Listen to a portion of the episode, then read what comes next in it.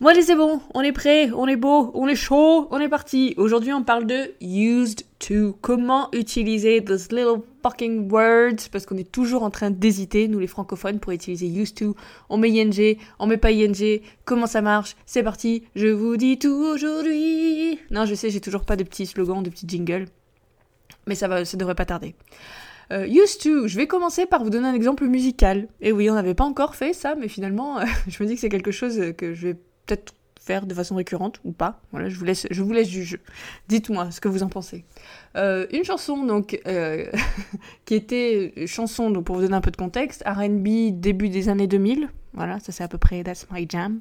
C'est ça, c'est là-dessus que je m'ambiance moi quand je fais des booms dans ma salle de bain.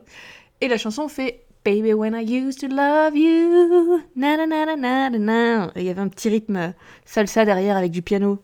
Non, ça vous dit rien? Bon, c'est John Legend Figurez-vous que c'est John Legend à l'époque où il ressemblait à un adolescent prépubère.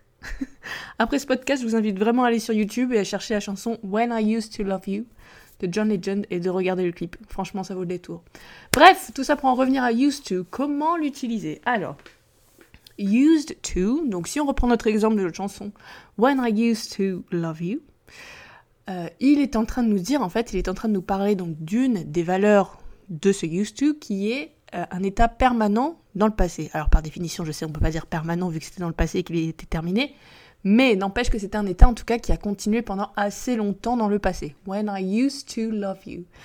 A contrario de when I loved you, quand on utilise when I used to love you, ça rajoute une notion de, de, de, de continuité dans le temps. Le fait que ça ait duré longtemps. Voilà. Euh, donc on remarque qu'on utilise used to directement après le sujet. When I used to. Love, verbe à l'infinitif normal. Et l'objet ensuite, you, normal. When I used to love you. Mais ce n'est pas la seule utilisation de used to que je peux faire. Donc ça, c'est état permanent dans le passé. Je peux l'utiliser aussi dans le passé pour parler des habitudes que j'avais. Par exemple, j'allais toujours à l'école en bus quand j'étais petite fille. When I was a little girl, I used to go to school by bus. I used to go to school by bus. Ça veut dire ce que ça veut dire. J'avais l'habitude d'aller à l'école en bus. La phrase, encore une fois, I went to school by bus est grammaticalement correcte, mais l'idée n'est pas la même. L'idée derrière n'est pas la même. Used to, je cherche vraiment à insister sur le fait que ce soit quelque chose de récurrent, de répétitif, que ce soit une habitude dans le passé. I used to go to school by bus. Oui, mais vous allez me dire, moi je suis quasiment sûre d'avoir déjà entendu cette expression avec des verbes en ing après. What the fuck, Elise? What the fuck? Eh ben j'y viens, laissez-moi une minute. On peut utiliser effectivement l'expression used to différemment avec des verbes en ing, mais il n'y aura pas que ça, on rajoute aussi le verbe être. Je m'explique. Je suis en train de parler avec quelqu'un et je vais dire, j'ai l'habitude euh, de chanter dans la douche. Voilà, c'est une de mes habitudes, en plus c'est pas faux. Je vais lui dire, I am used to singing in the shower.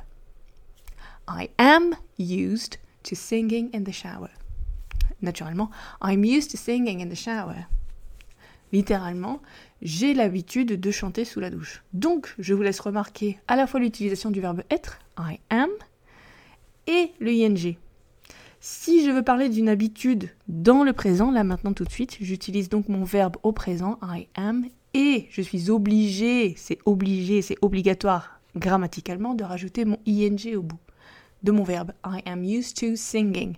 Même si on a un to avant. Je sais, on vous dit tout le temps, il faut pas mettre de ing si on a un to avant, mais il y a quelques, quelques exceptions. Et ça, ça en fait partie. I am used to singing in the shower. Contrairement à when I used to love you ou I used to go to school by bus, où là je n'utilise pas le verbe être. Used to est directement mon verbe principal. Alors que là, ça va être mon verbe être, mon verbe principal. I am used to singing in the shower. Il y a une troisième expression avec used to qu'on peut voir rapidement, qui est to get used to. Et là, c'est intéressant parce que to get, en général, ça nous pose pas mal de problèmes à nous les francophones, parce que c'est un tout petit verbe très chiant qu'on retrouve un peu partout avec plein de prépositions et qui a plein de sens différents et du coup on s'y perd un peu. Dites-vous que get used to, du coup, c'est un seul de ces, une seule de ces utilisations plutôt, et qu'il va s'utiliser exactement comme quand je parle d'une habitude dans le présent, c'est-à-dire avec un ing au bout. Et là, le sens que ça aura, c'est s'habituer à. S'habituer à. Par exemple, euh, je vais me mettre en condition où j'habite plus avec mes parents, donc je suis en train de m'habituer à euh, faire les tâches ménagères tout seul. I get used to doing the housework. I get used to doing the housework. Je m'habitue à faire les tâches ménagères. Je suis pas encore habituée. Je dis pas I am used to. Ça, ce serait genre j'ai déménagé il y a deux ans, maintenant c'est bon, je suis habituée. I am used to doing the housework. Mais là, ce qu'on veut dire, c'est que je suis dans le processus de m'habituer. Je suis en train de m'habituer, littéralement. I get used to doing the housework. Voilà pour les fondamentaux, pour les basics, comme diraient les, anglophones. Je referai peut-être un deuxième petit épisode en complément. En attendant, je vous laisse avec ça, je vous laisse méditer et surtout, n'hésitez pas à me poser des questions si vous en avez. À bientôt, ciao